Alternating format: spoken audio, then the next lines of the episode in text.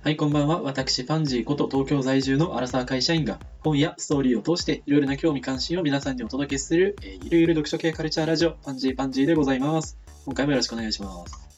今これを録音している2020年12月、すごく話題になっているニュースがあって、それが何かって言ったら、日本の携帯料金は高すぎるっていう声に応じて、ドコモが料金をすごく下げた月額プランを発表するよっていうニュースです。なんとなくスマホ代って月に8000円とか7000円とか払ってるようなイメージありますけれども、なんだか3000円ぐらいで月 20GB までスマホが使えるよっていうことで、結構身の回りでも、うわ、ドコモやったわみたいな感じの話で聞こえてきたりはしますね。それでまあドコモだけじゃなくって、じゃあ au もソフトバンクもどんどん携帯料金安くなってくんないかなっていうことを結構期待している人、身の回りにいるかなっていう感じです。でも私はというと、実はちょうどこの前、楽天モバイルに切り替えて、初期のキャンペーンでなんか月額の通信料今ゼロなんですよ。なのでどっちかっつうと、ああ、俺ちょっとこれもう関係なくなっちゃったなと思いながらニュース見たりはしています。で楽天モバイルもなんか今までと比べて、それは多少ちょっと繋がりにくいみたいなことは、それは完全に今まで通りじゃないですけれども、まあまあ普通に使えているんで、別に良いかなと思って使ってます。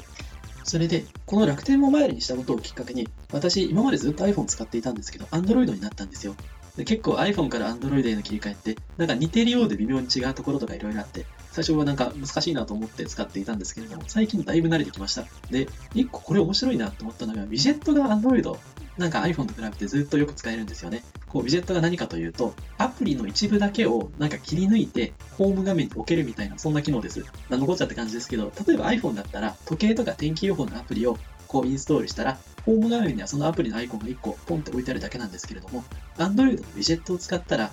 なんでしょう、時計のアプリのアイコンだけじゃなくって、その時計そのものみたいなのがホーム画面にポンと置けたりするんですよ。なので私、ホーム画面にもう Google カレンダーをドンと置いちゃって、ホーム画面さえ開けば月の予定が見れるようになったりだとか、天気予報ももうホーム画面にドンと表示しちゃって、いちいちアプリ開きに行かずとも、そこ見れば、あ、今日の気温何度なんだとか、雨降るの降らないのっていうのが見えるようにしてます。これ結構ホーム画面にアプリを置いて、そのアイコンタップして中開きに行くまでもなく、もうなんかアプリの機能がホーム画面に置いてあるっていうことで楽しいし便利だなと思ってちょっと使ってます。でもまあ、その引き換えに結構ホーム画面はやっぱごちゃごちゃしちゃいますけどもね、アイコンって結構一つ一つがカラフルで、アイコンダーって置くだけではなんか、こう、うわ、カラフルだなっていう感じ出るんですけれども、アイコンだけじゃなくていろんなカレンダーとか、 to-do リストとか置いちゃっているんで、時計だとか天気予報だとか、結構ホーム画面ごちゃごちゃしちゃうのはまあまあ、しゃあないことかなと思っていて、なんかこれ別のラジオで確か聞いたような気がするんですけれども、iPhone ってある種ユーザーにどういう画面で使ってもらうかっていうデザインのところへの思い入れがすごく強いプロダクトなので、そういうホーム画面がダーッとユーザー側でぐちゃぐちゃしちゃうようなウィジェットみたいなことはあんまり許していないのかも、みたいな話はどこかで聞きましたね。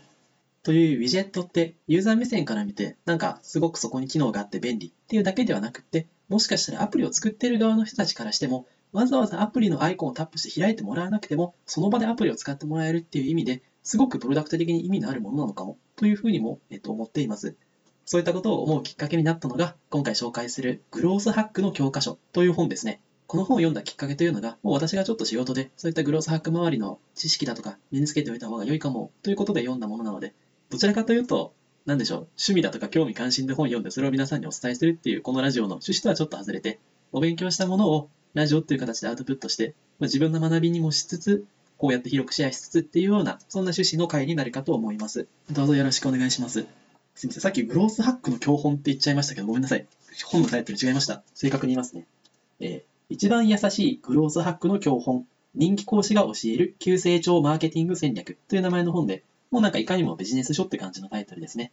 この本の中で講師役としていろいろグロースハックのノウハウを語ってくれているのが、金山祐樹さんという方と梶谷健人さんという方です。このお二人がどういう方かというと、アイコンっていうファッション系のアプリをめちゃくちゃ世の中に広めた人たちということで、この本で講師役として登場しています。そのアイコンというアプリが、現在では配信停止してしまっているんですけれども、どういったアプリだったかというと、いろんなファッションアイテムの中から、これが好き、これが好きっていうものを、アプリをダウンロードしたユーザー皆さんがピックアップして、自分のコーディネートを作って、それをアプリ上でシェアしていくっていう、なんだかすごくファッションだとか、自分のスタイリング、自分のコーディネートといったものに特化したような SNS のアプリであったようです。それをぐわーっとこう、新規ユーザーを獲得して、既存ユーザーをどんどんどんどん取り込んでいって、すごく強いプロダクトサービスにしていったという方々が、じゃあそういうふうにサービスをすごく世の中に受け入れてもらう、えプロダクトを急成長させるユーザーをどんどんどんどん捕まえてくるっていうためにはどういう方法論が必要なのかということを書いてくれている本です。で、そのガーッとユーザーを獲得してくる、プロダクトやサービスを成長させてくるっていう時の戦略というかフレームとなる考え方をグロースハックと呼んでおります。このグロースハックが、まず、どういう特徴を持ったものかっていうところからお話ししていきますね。なんだかサービスとかプロダクトに対して一気にユーザーを獲得してきて認知度を広めていくっていう活動って、なんかわざわざグロースハックって言葉を持ち出さなくても、今までプロモーションとかマーケティングっていう文脈で普通にやられてきたんじゃないのっていう話って当然あると思っています。例えば、YouTube 見ると動画再生の前に LINE 漫画さんとかの広告が入ったりしますよね。それを見て、あ、LINE 漫画っていうものがあるんだ。これ面白そうだなと思ってインストールするユーザーもいるでしょうし、あと例えば電車に乗った時に飲み物とか食べ物の広告を見て、ああ、美味しそうだなと思ってそれを買うっていうこともあるでしょうし、というような形で、今までも別にユーザー獲得の取り組みって、マーケティングとかプロモーションとかでなされてきたじゃん、という指摘ってあるかもしれないんですけれども、クロースハックの特徴大きく2つあって、1つ目がお金をあまりかけないということです。で、そのかけないお金っていうのが広告宣伝費ですね。グロースハック自体も当然プロジェクトであっていろいろな人が関わるのでコストはかかるんですけれども、広告宣伝費、どこかに原稿を貼るだとか、どこかに広告を打つっていったようなコストをなるべくかけずにユーザーを獲得していく。っていうのがまず一つ大きなグロースハックの特徴としてあります。で、それが二つ目の特徴のうち一つ目で、二つ目の特徴というのが、取り扱っているサービスとかプロダクト自体にユーザー獲得のための、え、仕込みができるということですね。こう、グロースハックの枠組みの中では、新しくユーザーを獲得するために、だとか、認知を高めるために、アプリだとかサービス自体の機能だとか画面、ボタンといったものもどんどん変えていっていいんですよ。例えばあるアプリについて、機能を変えずにユーザー数を増やしていこうとなったら、じゃあどういう形で広告を打っていこうか。だとか、あと料金プランの見直しをすることによって、有料会員登録のハードルを下げたりしようかっていうような話になってくると思うんですけれども、そこに機能を変えるという話が加わってくることによって、例えば一番最初の入会登録画面をどういう風な画面にすれば、たくさんのユーザーが登録してくれるだろうか。だとか、有料サービスの案内といったものをアプリ上のどういうタイミングで、どういう形で出せば一番買ってもらえるんだろうかっていうようなことをゴリゴリ開発していける。売ろうとしているプロダクトとかサービスの機能自体も変えて良いんだよっていうのがグロースハックの大きな特徴の2番目ということで紹介されています。結構これが本の中では印象的な言葉で、従来型のマーケティングでは何を売るかということはもう動かせない一つの定数として扱ってきた。だからどこで誰にどんな値段で売るかといったようなことを変数として扱ってきたのに対して、グロースハックの枠組みの中では何を売るかというその商品自体も取り組みの中で柔軟に変えていっていい。どうやって売るかっていうことだけを考えるのではなくて、最も売れやすい商品の形、あり方は何かということも含めて考えて良いんだよ。要は商品とかサービスそのものも変数として考えて良いんだよということがグロースハックの特徴として語られています。この2つの特徴、広告宣伝費をなるべくかけずにユーザーを増やすということと、あと、プロダクト自体もゴリゴリ変えながら一番ユーザーが増えやすい仕組みを作っていくっていう2つの特徴を持っていることから、IT だとか Web サービス系のベンチャー、スタートアップにすごく相性のいい方法論だそうです。まあ、あんまりお金をかけずにユーザーを増やせるってすごく字面だけ見れば夢みたいな話で、そんなことやり方あんのかって思うかもしれないですけれども、本読んでみると結構面白い事例いろいろ載っています。で結構その事例とかの解説を読んでみると、今このスマホアプリ時代、そっか、こういう施策がこういう意図で張り巡らされているんだっていうのが分かるだけでも結構面白いですね。例えば iPhone から送られてきたメールって、末尾に iPhone から送信っていう文言が入っていたじゃないですか。あれってメールを送っている人にとっては出先で iPhone から打っているんで、簡素な文章で申し訳ありませんっていうのをなんとなく伝える、ちょっとエクスキューズみたいなニュアンスもあるんですけれども、グロースハック的な立場で考えてみると、あそこで iPhone から送られたメールに必ずこのメールって iPhone から送信されたんですよっていうのが文言が入っていて、メールの受信者に伝わることが、もうそれ自体が iPhone の認知度を高めていくための戦略の一つなんだよっていうふうに解説されていたりします。で、アプリのプッシュ通知だとか、他にもいろんなものでこの解説がされているので、この本読んでみると結構今までとスマホをいじるときのなんか見え方が違ってくるのかなっていう気はします。でじゃあ早速、具体的にグロースハックの考え方というか、フレームワークみたいなことをお話ししていきますと、一番グロースハックというやり方の中で基本になっているフレームワークがあって、それが R モデルというそうです。こう R って日本語にしちゃったらカタカナ2文字なんですけれども、何の略かというと AARRR。このアルファベット5文字を取って R と呼んでいます。じゃあその AARRR が何かというと、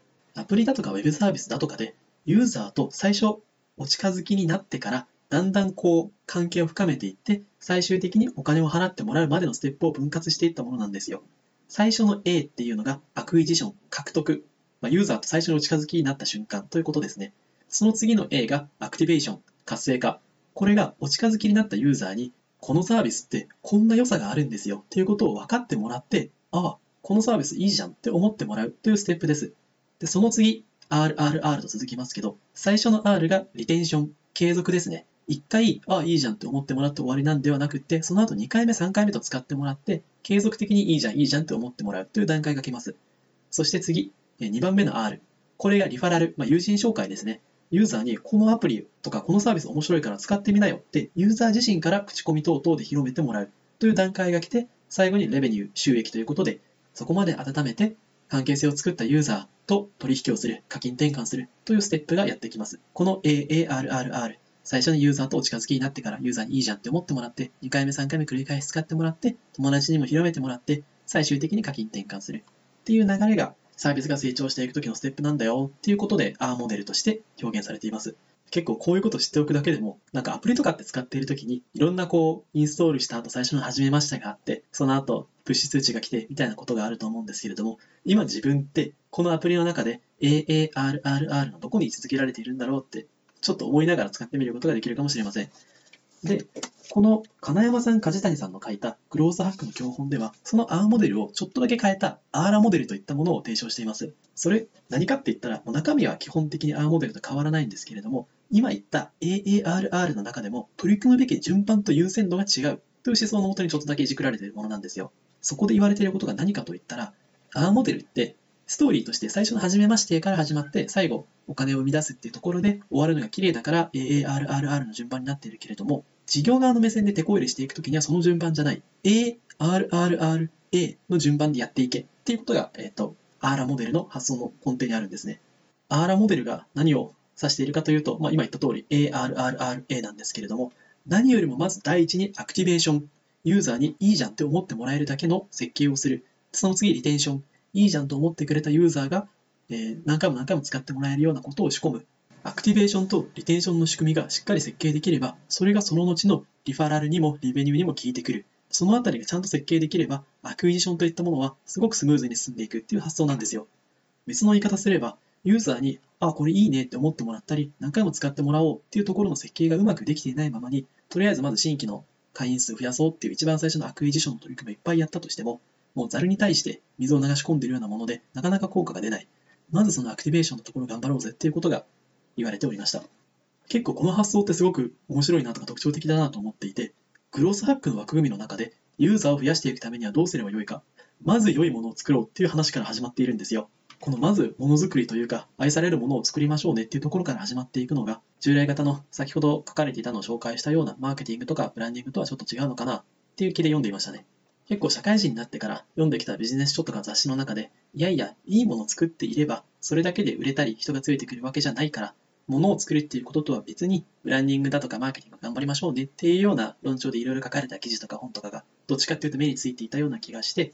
ウルフ・オブ・ウォール・ストリートっていう映画でも、何の変哲もないボールペンを売り抜けて見せてこそセールスじゃいみたいなシーンとかあったりしましたけれども、そういった売り方の妙とか広告の妙から始まるのではなくて、良いものを作ろうぜってところから始まってくるのって面白いなと思いましたし、ある種消費者目線からしたら割とウェルカムな考え方ですよね。広まっていくのは良いものだっていう考え方のもと、すごくいろんな会社とかが本当にユーザーにとって心地よいサービスみたいなものをいろいろ突き詰めて展開してくれたら、どんどんそれに比例して自分たちの暮らしとか日常生活って豊かになっていくんじゃないかなっていう気もします。まあもちろんこれもいいものさえ作っときゃあとはいいんだよって言ってるわけではなくて、別の梅木さんっていう方が書いたグロースハックっていう名前の別の本もあるんですけれども、そちらではなんだか当初いいものさえ作ればあとはユーザーが勝手についてくるだろうと思ってサービスをリリースしたけどなかなか伸びなかった企業の事例とかもあるのであんまり極論とかで考えちゃうのも危険なんですけれども、そこ面白いなと思ってまず読んでいました。で、じゃあそのアクティベーション、ユーザーを活性化させる、いいねって思ってもらう、一番最初の段階で何が大事かっていうことに次話を移します。そのアクティベーションの段階でやるべきことって大きく2つあるよっていうことが書かれていて、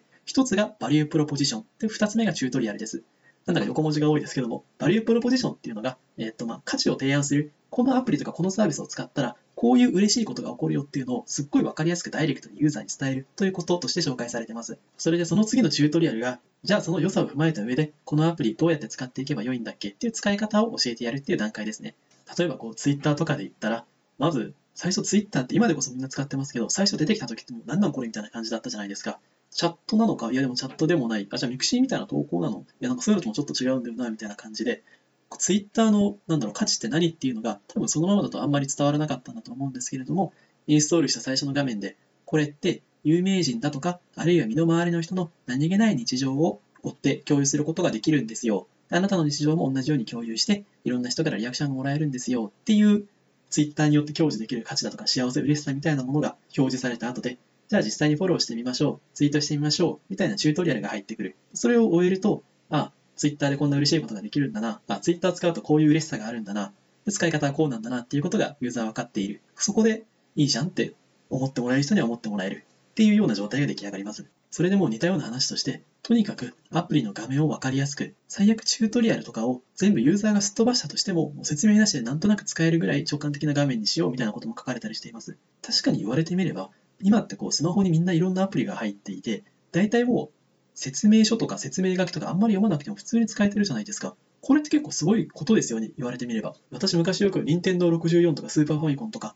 のゲームやっていたんですけれども、やっぱりそゲームソフト買うと必ず冊子の取扱説明書っていうかゲームの遊び方みたいな冊子がついていたんですよ。それをまず読んでこう操作方法とかを覚えたり手元に置いたりしながら最初慣れるまでゲームやっていたりしたんですけれどももうなんか今そういうことが全然なくいろんなアプリ使えちゃうのがすごいなって確かに言われてみればチュートリアルとかデザインの賜物なんだろうなと思っていますそういう UI とかが分かりやすい使いやすいっていうアプリのイメージって結構 Google とかのアプリをイメージされる方多いと思いますし自分もそのイメージ強いんですけれども、なんですごい Google のアプリって使いやすいんだなって気持ちになったかというと、私、新卒で就職した会社で、なんだか社員旅行ではないんですけれども、新卒で入社した皆さん、歓迎しますみたいな趣旨の内定者旅行が当時あったんですよ。で、そこで、そこで飛行機に乗って、全く土地勘のない他県に行って、それで歓迎ということで、いろいろお酒をご馳走になって、で、ご馳走になった後、大体また新卒内定者同士でもうちょっと飲もうぜっていう感じで2軒目3軒目とか行ったりするじゃないですか。で、私もその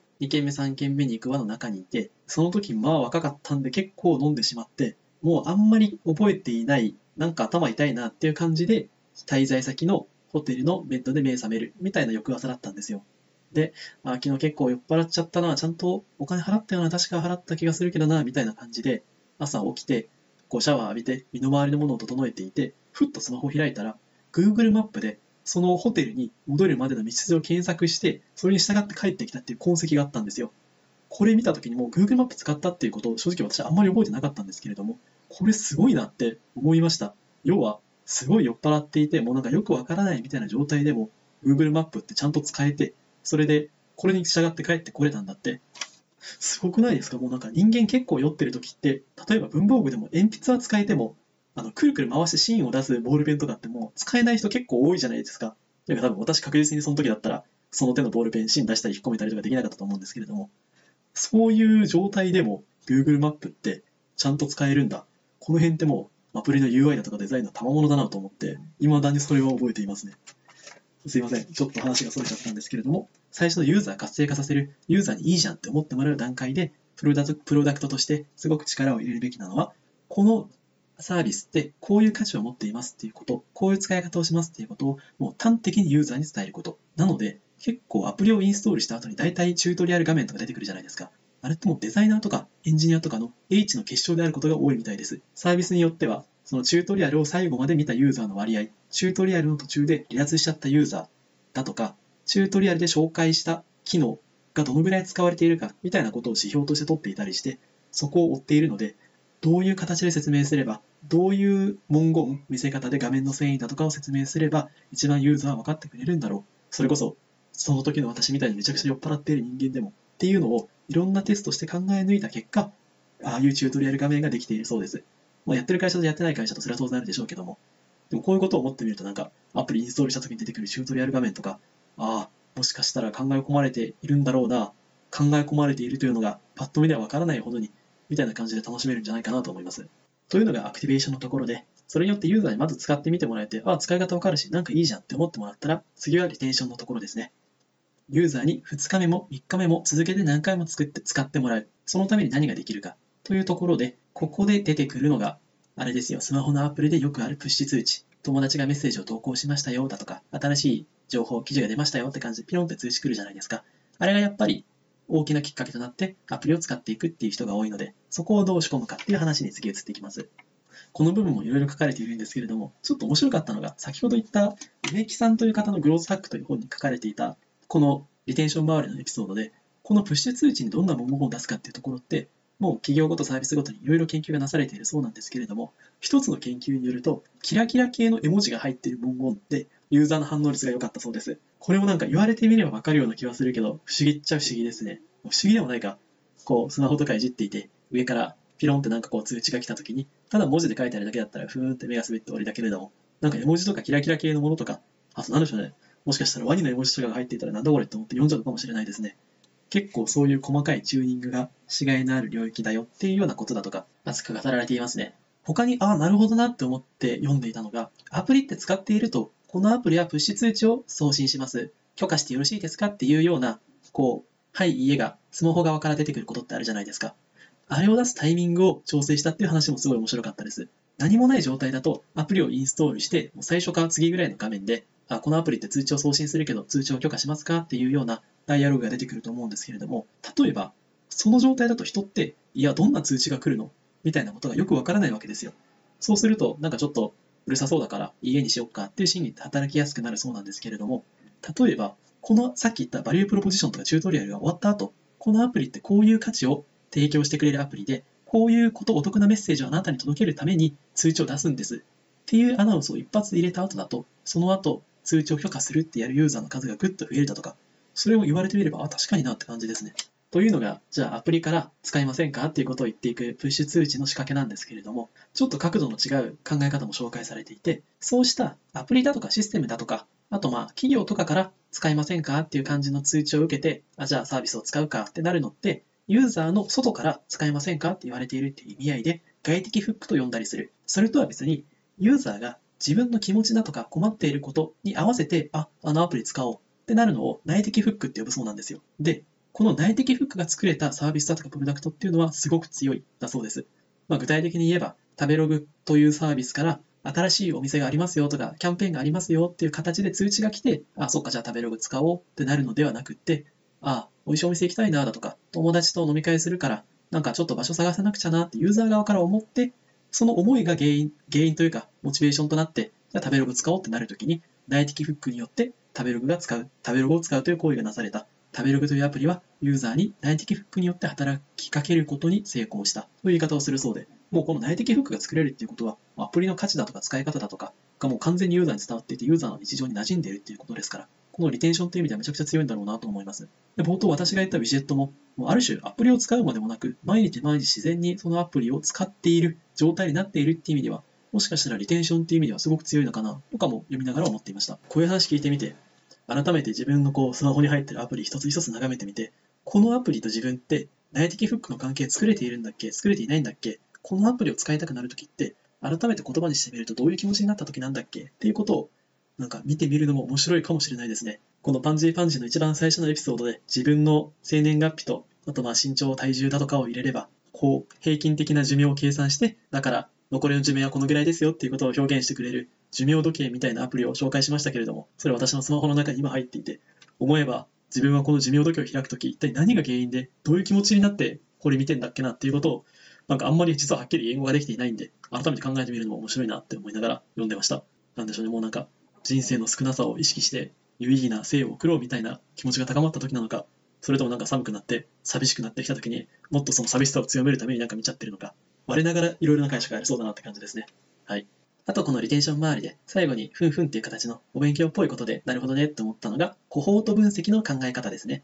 えコホートっていうのは何かって言ったら古代ローマでの軍隊の単位だそうです。兵士300人か400人ぐらいをまとめて1コホートと呼んだみたいで、1コホート、2コホート、3コホートと、まあ、一つ一つの単位を成しているようなイメージなんですけれども、要はざーっとたくさんいる集団をいろんな単位に分けていって、その単位ごとに分析していくという考え方です。何のこっちゃっていうことなんですけれども、例えば、ユーザーがどのぐらい長くアプリを使ってくれているか、どのぐらい強くユーザーをリテンションできているかって、やっぱりユーザーをグルーピングしないと見えにくいわけですよ。例えば、まず今アプリを使ってくれているユーザー全体を、10月に一番最初使い始めてくれたユーザー、11月に使い始めてくれたユーザー、12月に使い始めてくれたユーザーっていう形で、月ごとに分類していって、それぞれのグループごとに1ヶ月後継続使用している割合、2ヶ月後継続使用している割合、3ヶ月後継続使用している割合っていうのを見ていく。こうやって見ていくことによって、正しくどのぐらい強くユーザーをリテンションできているのかっていうことが見えてくるよっていうことが、表現されていました。で、結局それをやるっていうことは、あ、じゃあ11月に比べて10月始めてくれた人たちってずっと継続している割合が高いね。これって何々が要因だよねっていうことが言えるように、ちゃんとキャンペーンだとか施策を打つ時間軸とコホート分析の時間軸を合わせることが大事だよっていうことも書かれていました。まあ、要は、コホートの方を10月、11月、12月とかで切っているのに、こう、リテンションのための施策といったものを9月の半ばから10月の半ばまで、10月の半ばから11月の半ばまでという形で切っちゃうと、10月にこう初めて使った人たちが継続率が良かったとして、なんかそれが施策によるものなのかどうなのかってもよく見えなかったりするので、ちゃんと施策を打つ時間軸とコホートを切る時間軸を合わせましょうねっていうようなことも書かれています。で、まあこのコホート分析の考え方自体はそうだよねと思いながら読んでいました。どのぐらいのユーザーが平均どのぐらいの期間このアプリを使ってくれているのっていう問いに答えようとしたときに、ユーザーオールを見て平均取ってもよくわからない。なぜなら昨日登録したユーザーってどんなに愛着の強いユーザーでも1日使っていますという結果にしかならないし、昔から使ってくれているユーザーで見ると当然すごく長く使ってくれているように見えるんですけれども、あれでも一番初期に使い始めてくれたユーザーの大体何パーセントぐらいが残っているんだっけっていうのは別次元で考えなくちゃいけなかったり。ということで、まあ、全体を見て平均取ったりしてもよくわからないから、コホートに分けて考えていこうかっていうのは、まあまあなるほどね、とかわかるなっていう感じの理屈でした。実は仕事でマーケティングの人と話をしていたときに、普通に、まあ、コホート分析で分析してみたんですけど、っていうような語彙が出てきたことがあって、その時あまりにも普通にコホート分析っていう言葉が出てきたもんで、ちょっともう恥ずかしい話、なんかその瞬間ちょっと知ってるふりしちゃったんですよ。でその後、ちゃんとコホート分析っていうことを事後的に調べて、あ、そういう分析のやり方があるのねっていうことをキャッチしたんですけれども、なんかこれってもうすごくマーケティングだとかの中ではすっごい基本的な分析みたいで、基礎的なものであるがゆえに普通の会話の中にさらっと出てくる言葉らしく、こういった考え方で分析するんだっていうことを知っておくと、さらっとマーケの人にコート分析って言われても、あ、あのことねってなって動揺せずに済むかもしれません。はい。というのが R、リテンション絡みのいろいろなトピックで、この一番最初のアクティベーション、活性化とリテンションを合わせたような話として、いろんなこう、ウェブサービスとかでマジックナンバーっていうものがあるんだよっていうことも書かれています。そのマジックナンバーが何かというと、ユーザーがこの数値目標を達成すれば、一気にファンユーザーというか、アクティブなユーザーになるっていう、なんだろう、基準値みたいなものですね。具体的には、Facebook だと登録してから14人以上と友達になると、そのユーザーってその後もガーってこう Facebook を使っていく確率が一気に上がるそうです。逆に言うと13人以下だと、なんか、うーん、Facebook っていうものがあんのね、はいはいみたいな感じで終わっちゃう確率が高い。同じように Twitter では5人以上をフォローしたユーザーだと、その後も Twitter を使ってくれる可能性がガーッと上がっていくそうです。結構こういうなんだろう、基準値というか敷地みたいなものがいろんなサービスになるっていうのは面白いなと思って聞いていましたね。聞いていましたね。読んでいましたね。ポッドキャストでも、なんだか3つぐらいチャンネルをサブスクライブするとか、そういうマジックナンバーがもしかしたらあるのかもしれないですね。まあまあ、そういうマジックナンバーがいろんなサービスに実は隠れているかもしれないって考えてみるのも面白いなって感じです。で、まあこう、アーラモデルの A と R の話をしてきましたけれども、まだまだこうお話しするというか、面白かったなっていうコンテンツって山ほどあって、フックモデルっていうものがあるんだよだとか、それと AR の次の RRA のところだとか、グロースサイクルだとか、いろいろあるんですけれども、もうやっぱこういう教本って書かれてるような本って、まともにコンテンツでお話ししようとしたらすっごいやっぱモリモリになっちゃいますね。なので、こういったところで一旦切ろうかなと思います。まあそのグロースハックっていうものが何なのか、そしてグロースハックっていうものをしていく上でも優先順位が強いのはアクティベーションとリテンションなんだよという考え方。それを実際にやっていくためのいろんな考え方みたいなものは盛り込めたかなと思うので、私もこう話してみて、やっぱり改めて理解が深まるところもあったので、次こうスマホとかアプリとかいじってみるときに、あ、これはグロースハックされようとしてるな、俺グロースハックされようとしてるな、俺ってのはおかしいか。まあまあ、そんな感じで、意図みたいなものを察知しながら、えー、スマホライフを送っていけるかもしれません。で、グロースハックって広告宣伝費みたいなものをかけずに、ユーザーを集めていく手法だよっていうことを勉強した傍ら、広告宣伝費ってどのぐらいかかるんだろうということも、ちょっとだけ調べてみたんですよ。そしたら結構、やっぱり広告宣伝でまともにやったらすごく高いみたいで、新聞の広告だとかもあれ何百万何千万の世界ですし、テレビ CM とかもすごいお金かかるんですけれども、これはって思ったようなものがあって、例えば、ラジオの中の音声広告とかって10万円とか20万円ぐらいで出せるみたいな話も聞くんですよ。で、それでも結構私みたいな一般の社員にとっては懐が痛い金額ではあるんですけれども、マジでって思ったのが、駅の中のポスターですね。これ、例えば東京駅に B2 サイズのポスター、B2 なんで大体人間の上半身ぐらいの大きさなんですけれども、そのサイズのポスターを東京駅に1週間貼るの、いくらぐらい掲載費かかると思います ?JR のサイトでそれを見てみると、2万円って書いてあるんですよ。思ったより、だいぶ安くないですか ?1 週間2万円払えば、なんかポスターを東京駅に貼れるみたいなんですよ。ちょっと東京駅のどこかわからないですけれども。なので、これはもしかしたらあれですね、散々広告宣伝費をかけないユーザー獲得の手法みたいなことを話してきたラジオでなんですけれども、パンジーパンジーのポスター、いつの日か東京駅に貼るかもしれません。えー、貼るのかな？まあ、そんな日が来ることを夢見て、パンジーパンジーが東京駅をポスタージャックするっていう未来があればいいかな。あればいいんですかね？ちょっと、ダイビズゼロ、エピソード1で語ったダイビズゼロの死ぬまでにやるべきことのリストに加えるべきか加えないべきかで言ったら、まあ、ギリギリ加えないかなっていう感じですね。そんな感じで、皆さんもグロースハックとは何かということを踏まえながら楽しいスマホ、アプリライフを送っていただけることをご記念しております。それでは、おやすみなさい。